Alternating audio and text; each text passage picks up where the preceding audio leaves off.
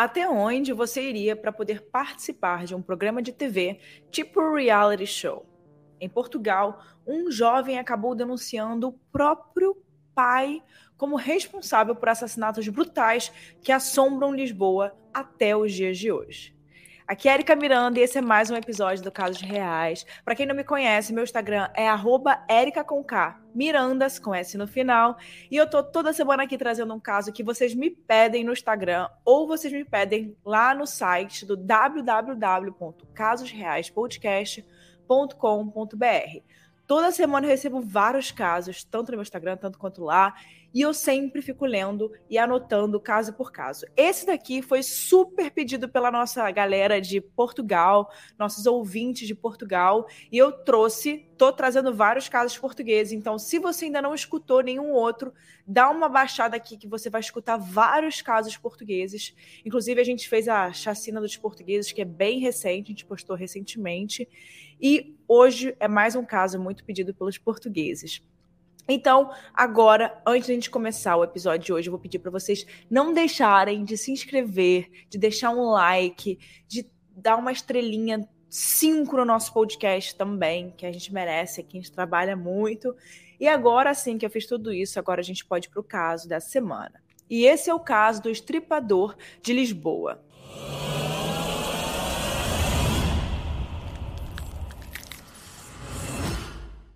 O ano é 1992, ou seja, exatamente 30 anos atrás.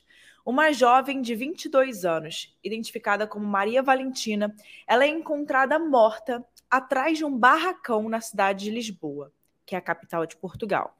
O seu corpo tem marcas de ferimento à faca na barriga e nas costas.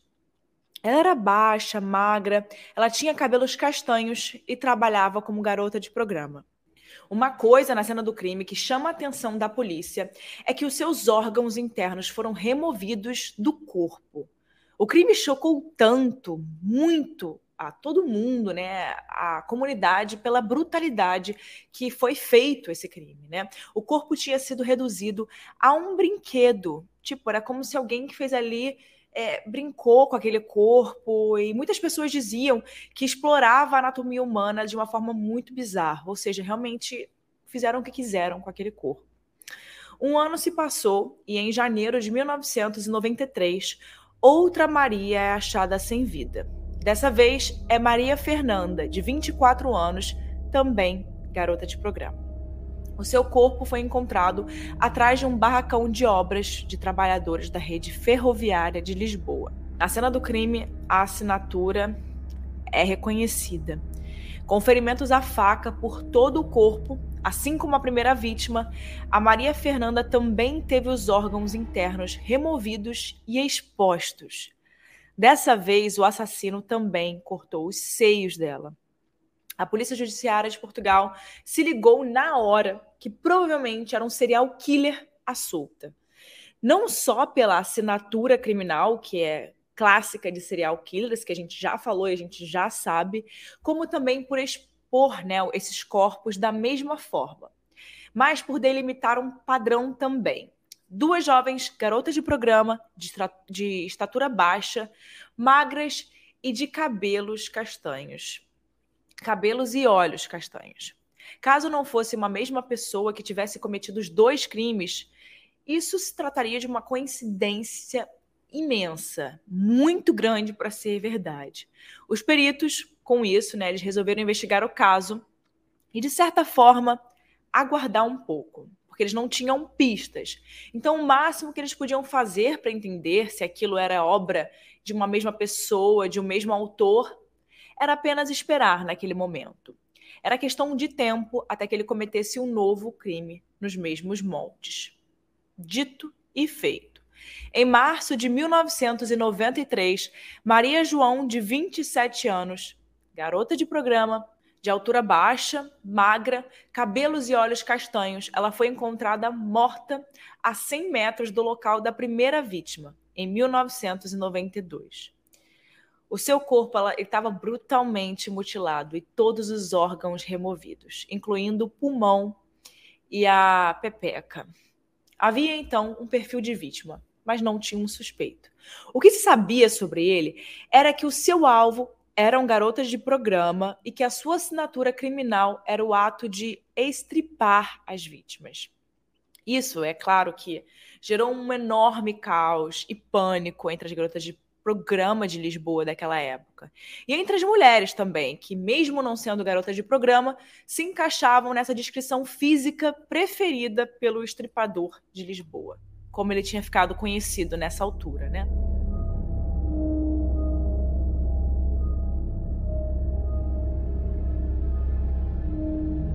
Portugal é um país relativamente pequeno da Europa, com cerca de 10 milhões de habitantes, segundo os dados de 2021 do Banco Mundial. Inclusive, temos muitos ouvintes aqui, como eu já falei, né? Muitos ouvintes de Portugal. É, adoro saber que vocês estão aqui com a gente. Eu sou metade portuguesa, minha mãe é portuguesa, minha avó é portuguesa. Então eu tenho a minha dupla cidadania portuguesa. Sempre que eu vou para a terrinha, eu me sinto muito bem recebida. Tenho grandes amigos em Portugal. E também, né, o Brasil conhece muito Portugal, a gente tem uma relação muito boa, porque a história de Portugal, a gente conhece a história de Portugal por ser o país que colonizou o Brasil também. E também tem várias celebridades aí que a gente adora, que é o Cristiano Ronaldo, o Roberto Leal. E também tem um histórico de crimes aí que, se você é fã de true crime, você também já sabe, porque a gente tem vários casos portugueses aí, né? Um outro caso criminal muito famoso em Portugal, que não, não foi por um português, mas é muito conhecido em Portugal, foi o desaparecimento de Madeleine McCann. Lembram a menininha inglesa que sumiu nas férias de família num resort que fica na Praia da Luz, que é em Portugal. Já trouxe esse caso aqui, tem aqui nos casos reais, então se você quiser escutar, dá para você escutar logo depois desse. Bom, para ter uma ideia, em 1992, quando a primeira vítima foi encontrada, pouco menos de 93 mil ocorrências policiais foram registradas em todo o país. Sendo que, desse total, apenas 2.133 eram crimes contra pessoas. Coloca aí nessa conta não só homicídios, mas também violência doméstica, agressão, briga de rua, roubo qualificado com violência e por aí vai. Todos os outros crimes registrados eram contra o patrimônio, ou seja, uma invasão residencial, pichação, coisas desse tipo. Para um país que vivia com esse tipo de índice criminal, encontrar uma jovem estripada com inúmeros níveis de crueldade não era apenas avassalador, mas também era para causar pânico geral em todo mundo. Ele claramente não é um assassino qualquer. A população, com as informações que eles têm da polícia e todo o perfil traçado pela mídia também, acredita estar lidando com algum sádico, um tipo de psicopata que age a sangue frio e sem remorso. Até mesmo para definir um perfil desse criminoso, foi preciso ajuda externa, e ela veio de ninguém menos que o FBI. Como nos Estados Unidos tem muito histórico de criminosos realmente, né, como psicopatas, é, serial killers, eles poderiam dar uma mãozinha aos portugueses que estavam vendo aquilo quase que pela primeira vez. Agentes americanos foram até Portugal para auxiliar a polícia judiciária para poder desenhar uma personalidade para o estripador de Lisboa. Colhendo as informações sobre o caso, alguma possível testemunha e identificando alguns sinais deixados por ele na cena do crime. E com isso, as autoridades chegaram à seguinte descrição: o estripador de Lisboa seria um homem branco, que teria entre 30 e 35 anos de idade na época dos crimes, com traços de personalidade esquizoide. Esse transtorno é caracterizado por falta de interesse em relacionamentos sociais, de qualquer natureza, como amigos, namoradas e até familiares. Mas esse transtorno de personalidade esquizoide ele não é considerado um indicativo de sociopatia ou psicopatia por si só. Precisa ter algumas coisas além disso, né? Esses portadores dessa, dessa personalidade esquizoide, eles têm um, uma limitação nas suas interações sociais. Mas nem todo esquizoide é, é um sociopata ou psicopata. No caso do estripador de Lisboa, o que teria feito com que ele chegasse a matar pessoas era algum problema com a sua própria sexualidade, já que o seu modus operandi deixava claro o ódio contra as mulheres. E mulheres de um padrão físico bem específico. É legal a gente deixar claro aqui, a gente já falou com alguns psicólogos e psiquiatras, inclusive a gente já trouxe o doutor Eric Petri para cá, e ele deixou muito claro que o caso dos serial killers é sempre muito relacionado à sexualidade. Se vocês voltarem alguns casos aí atrás, o Dr. Petri sempre participou com a gente dos casos reais. E ele já falou isso várias vezes aqui nos outros episódios, né? Então, a maioria dos serial killers vai ter alguma coisa ali relacionada à sexualidade. Um dos mais recentes que a gente trouxe, um dos que mais fez sucesso, foi o, o Jeffrey Dahmer. E é claramente ele tinha algo sexual ali relacionado, né? Sempre vão ter alguma coisa ali algum problema relacionado à sexualidade. Né? Acho que quase 100% desses casos, tá? Os peritos de Portugal e do FBI traçaram o perfil de alguém que poderia ter sido abusado na infância. Eles estudaram os casos e viram que também é possível que o assassino ele tenha tido uma mãe super protetora e que com isso ele tenha desenvolvido com ela um relacionamento tóxico. Nessa linha de pensamento, ele ainda poderia morar com a mãe, até os dias do, de quando aconteceram os crimes. E ela não perceberia nada de diferente no jeito do filho, já que ele continuaria olhando para ele, né, como essa mãe provavelmente continuaria olhando para ele como um bibelô a ser protegido e cuidado, né? Alguma coisa de relacionamento tóxico, né? Uma outra hipótese é que o criminoso tenha sofrido alguma perda severa em sua vida, né? Que levou ele a matar como forma de espantar os seus próprios demônios ou aliviar o seu trauma. De qualquer forma, certo era que ele estripava, né? Ele fazia isso com as vítimas como forma de retirar delas o significado de ser humano, a sua personalidade, quem elas, elas eram, né? Segundo o perito desse caso, ele disse, é como se quando ele matasse essas vítimas e fizesse essa brutalidade com os corpos, o estripador as posicionava como nada, né? Não como um ser humano, como lixo.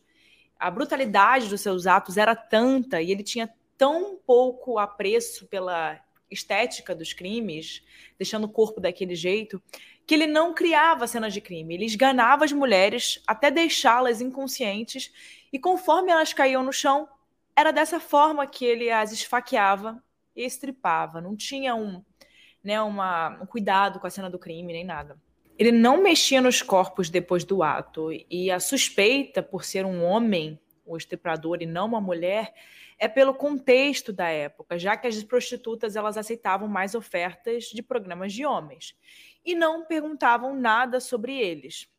Simplesmente os levavam a um beco escuro, faziam um programa, recebiam por ele e iam embora cá entre nós, né? Visto que esse era o jeito de trabalhar, né? O trabalho dessas mulheres, elas se tornavam alvo fáceis para um serial killer. Para complicar ainda mais, testemunhas disseram que as três vítimas eram dependentes químicas e deviam dinheiro a traficantes. Segundo a polícia, isso poderia explicar o motivo da morte, mas não a forma como aconteceu, né? Já que as dívidas de tráfico raramente são encontradas com tanto, com tanta brutalidade como foram né, essas mortes. As duas últimas vítimas, Maria Fernanda e Maria João, se conheciam pessoalmente e aparentemente eram bem amigas. Mas essa pista aí também foi um beco sem saída para as autoridades. Entre 1993 e 1997, quatro crimes bem parecidos com esses de Lisboa aconteceram em outros quatro países da Europa, o que levou os investigadores a acreditar que o assassino poderia ser, por exemplo, um motorista de caminhão que viajava para um lugar, fazia uma vítima e depois se deslocava para outro lugar. Vale lembrar que no início dos anos 90, as informações não corriam tão rápido quanto hoje em dia com a internet, redes sociais, posta lá, todo mundo sabe o que está acontecendo. Naquela época era mais difícil, ainda mais que seja até recente, né? Por isso, até mesmo a identificação de sinais parecidos entre os assassinatos por toda a Europa demorou muito para ser feita e o caso esfriou. Ainda em 1993, os casos das Três Marias mortas em Lisboa Maria Valentina, Maria Fernanda e Maria João foram arquivados por falta de provas ou suspeitos.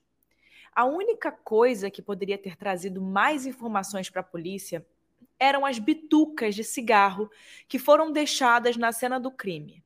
Mas nas nossas pesquisas, não fica claro se elas não encontraram correspondência no banco de dados das autoridades ou se elas foram sequer examinadas como evidência. Em 2008, 16 anos após a primeira vítima ser encontrada, os três assassinatos tiveram a pena prescrita em Portugal. Isso significa, para quem não sabe, que mesmo que o estuprador de Lisboa fosse encontrado, a partir de então, ele não poderia mais ser preso por esses atos cruéis. Isso poderia ter causado certa tranquilidade no autor dos crimes, já que, se ele viesse a público confessar, ele ganharia notoriedade, né? ganharia fama pelo caso, mas ele não iria para a prisão.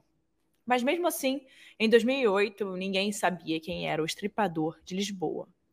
Em 2011, Portugal ganhou mais uma pista, ou a única pista, né, de quem poderia ser o serial killer. E tudo por causa de um reality show.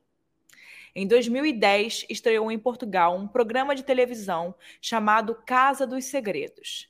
É uma espécie de Casa dos Artistas e Big Brother juntos, mas com a diferença de que, para ser selecionado para participar do programa e concorrer ao prêmio final de 50 mil euros na época, era preciso que os candidatos, quando entrassem no confinamento, contassem a produção um segredo. O objetivo do jogo era que os concorrentes, isolados por 90 dias, descobrissem o maior número de segredos entre as pessoas da casa. Só de curiosidade, em 2011 o vencedor da edição foi João M. E só M mesmo, gente. Não tem o sobrenome dessa pessoa, que entrou com o segredo de que foi vítima de violência doméstica. Ele foi quem descobriu mais segredos dos outros participantes. E por que, que eu tô falando dessa edição desse programa? Por que, que você tá falando disso, Érica, agora no meio aqui do programa, negócio que a gente tá falando aqui? Pô, é um negócio sério, você tá falando de reality show? Tô sim, gente, porque foi exatamente né, essa Casa dos Segredos e a Casa dos Segredos 2 que João Guedes, de 21 anos, se candidatou com um segredo bizarro. Ele conhecia o estripador de Lisboa. Pelo menos foi isso que ele disse para a produção do programa, que ficou de queixo caído, né? O jovem denunciou que o seu pai, José Pedro Guedes, era o assassino das garotas de programa. Em 2011, o homem trabalhava como operário da construção civil. Ele tinha 46 anos e trabalhava no setor de construção de Lisboa na década de 90. E com isso, ele tinha a faixa etária que a polícia acreditava ser a mesma do estripador. Joel, o filho, não entrou para o programa, mas uma jornalista portuguesa, quando ela soube da tentativa, é, a partir dessa denúncia, ela foi atrás dessa história, que ganhou as manchetes nacionais, é claro, né? José Pedro Guedes deu entrevistas confessando os crimes e adicionando mais dois né, aí na lista uma prostituta na Alemanha em 1994, onde morou como imigrante, e uma em Aveiro, cidade de Portugal, nos anos 2000. Segundo ele, tudo era documentado em um diário que escrevia durante as décadas, e os cadernos relatavam detalhes que a polícia não tinha sobre as cenas do crime, né? Que isso deixa muito claro. É assim que você consegue provar que aquela pessoa realmente cometeu os crimes. José Pedro disse, por exemplo, que ele escolhia as vítimas por se parecerem com a sua mãe, que o abandonou aos dois anos de idade. Ele supostamente voltou a vê-la aos 15 anos, mas não superou esse ódio, esse rancor, né? A história também batia mais ou menos com o que a polícia tinha levantado de potencial personalidade do assassino. José Pedro chegou a ser detido e preso preventivamente quando enviou uma mensagem a uma das jornalistas dizendo que estava com, abre aspas, vontade de matar novamente, fecha aspas.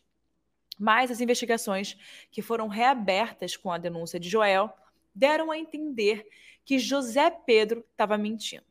Os dados não batiam, assim como algumas marcas físicas, como a palma da mão do assassino né, um sinal encontrado em uma cena do crime, e outras evidências também mantidas em sigilo pela polícia o eliminaram como autor dos assassinatos. Pressionado, João Guedes disse que inventou essa história para conseguir entrar no programa A Casa dos Segredos e que o pai não era o estripador de Lisboa. O próprio José Pedro, ele deu novas entrevistas no fim de 2011, dizendo que essa foi uma brincadeira que custou muito caro e que não era, né, nem passava perto de ser o assassino de três mulheres, das três mulheres, né? Mas que brincadeira de mau gosto, né? E tudo isso para que o filho pudesse ter um pouco de fama em um reality show. Bom, pelo menos o cidadão não foi nem escolhido para participar do programa. Talvez se fosse no Brasil a gente teria aí um participante, né, a mais. Tá, e onde isso deixa a gente? Né? Que ponto a gente chega nesse caso, né, Érica? Porque a gente achou que, tava, que tinha uma nova pista, né, tantos anos depois, mas a gente volta para o ponto de partida. 30 anos depois do assassinato de Maria Valentina, não se sabe quem é o estripador de Lisboa. Não se sabe se está vivo, morto, se foi preso por outros crimes ou se vive uma vida plena, longe de qualquer suspeita. Existe um perfil psicológico traçado por especialistas do FBI, mas ninguém nunca foi à polícia denunciar um amigo, colega, irmão, vizinho que tivesse os sinais mínimos que os levassem a se tornar suspeitos. Esse é um homem sem rastro, sem sombra. Ele não limpava o sangue das vítimas, não limpava a cena do crime. Ao contrário, ele deixava ali as bitucas de cigarro que ele fumava, deixava tudo ali na cena do crime.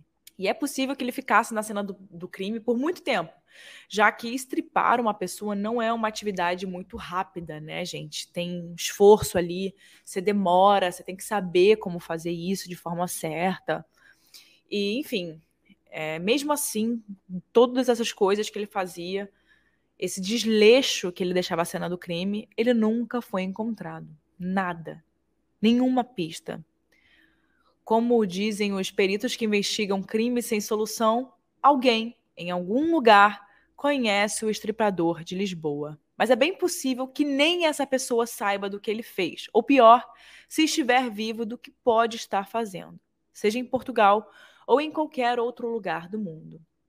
Então é esse o caso de hoje, gente. Eu vou agora abrir para minha opinião, né?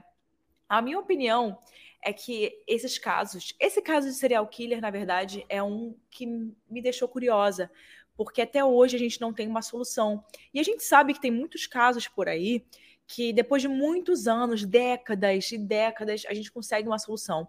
Eu acho que esse caso ainda pode ser solucionado. Tem várias teorias na internet, a gente trouxe aqui umas teorias, mas tem várias outras.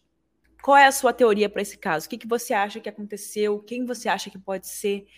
É, eu olhando esse caso, eu fiquei muito curiosa com a parte que a polícia esperou ele cometer mais um crime, né? Eles tinham aquelas duas primeiras vítimas e eles esperaram para poder ter mais detalhes da próxima vítima, sabendo que ele iria agir. Porque é sempre assim, né? Os serial killers, eles vão agindo uma vez, duas vezes. Ali a polícia já sabe que vai agir de novo e vai ser da mesma forma. Então eles ficam ali na espreita para poder pegar quando é a, forma, a hora certa, né? Porque na maioria das vezes eles não têm nenhuma pista, né, logo de cara de quem quer que possa ser.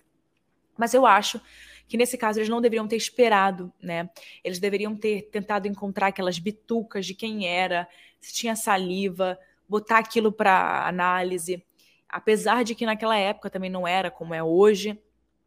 É, eu acredito que se hoje esse caso estivesse acontecendo, a gente teria muito mais notícias divulgadas em tempo real, porque a gente já teve alguns é, serial killers né, brasileiros, inclusive aquele que foi divulgado aqui no Brasil, inclusive eu fiz caso sobre ele, e a gente acompanhou tudo em tempo real, entrevistaram a mulher dele. Então, eu acho que hoje em dia, caso de serial killers, a gente tem muito mais um acompanhamento em tempo real, que as pessoas conseguem ajudar, é, alguém consegue comunicar que viu algo. A informação chega a mais pessoas, né? Então, mais pessoas ficam sabendo do caso e ajudam a solucionar esse caso. Porque sempre tem por aí alguém que viu, alguém que sabe de algo, alguém que escutou algo. Eu acredito que alguém saiba quem é o estripador de Lisboa, porém ainda não possa dizer, ainda não quer dizer. não sei, vocês acham que talvez esse caso vai ser solucionado? Eu acho que esse caso talvez um dia vai ser solucionado. A minha opinião é clara, a minha opinião é que a polícia não agiu muito bem. É, inclusive, os casos recentes que a gente trouxe, é, acho que Madeline McKenna, a polícia de Portugal, também não agiu bem no caso da Madeline, tanto que a família né, teve que desembolsar muito dinheiro para a investigação. É, nesse caso, eu acho também, ao meu ver, a minha opinião, tá, gente? Isso é só a minha opinião. Vocês podem dar a opinião de vocês, vocês podem é, discordar de minha vontade, mas a minha opinião é que a polícia deu umas erradas ali no início, e não é à toa que eles chamaram o FBI, né? E eu acho que isso é, um, é um, uma coisa muito certa a se fazer. Quando uma polícia ela não vai conseguir solucionar um caso sozinha, ela precisa pedir ajudas superiores, né? Precisa chamar é, outras polícias, outras forças, porque têm experiência, vão conseguir ajudar no caso e vão conseguir salvar vidas, né? Para que outras pessoas não percam as suas vidas por causa de crimes como esses. É, inclusive, como a gente falou, o FBI é muito bom nessa parte de serial killers e psicopatas. Eles sabem identificar muito bem. Inclusive, a gente trouxe o caso do Ed Kemper, que é um serial killer americano, e ele ajuda a polícia nessas, nessa parte de como entender a cabeça de um serial killer, como eles deixam a cena do crime. E, então, e, eles têm muito conhecimento dessa área, eles conseguem agregar com outras polícias que não têm casos assim que é a polícia, por exemplo, de Portugal, eles não, não têm, não é comum ter casos de serial killers, né? Inclusive no Brasil, a gente tem tão poucos casos de serial killer, né? Dá até aqui para eu falar de alguns brasileiros, que é o Chico Picadinho, Maníaco do Parque, Maníaco da Cruz. A gente tem alguns, o de Goiânia, é, a gente tem alguns, o Pedrinho Matador. Mas enfim, esse é o caso de hoje. É, eu recebi muito pedido de vocês. E se você está aqui até agora, se você está escutando casos reais, eu te peço muito que compartilhe nos seus stories. Me marca lá, porque isso faz com que outras pessoas conheçam casos reais. E eu também consigo ver o perfil de vocês, consigo ver as mensagens de vocês com mais facilidade. Então, por favor, deixa lá a sua opinião, compartilhe nos stories. Não deixa de mandar para um amigo, não deixa de deixar um comentário. Isso é muito importante para a gente aqui no Casos Reais. E se você quiser deixar alguma sugestão de caso, esse daqui vocês pediram muito, deixa lá no site ou no meu Instagram. Vejo vocês na próxima semana com mais um caso aqui no Casos Reais.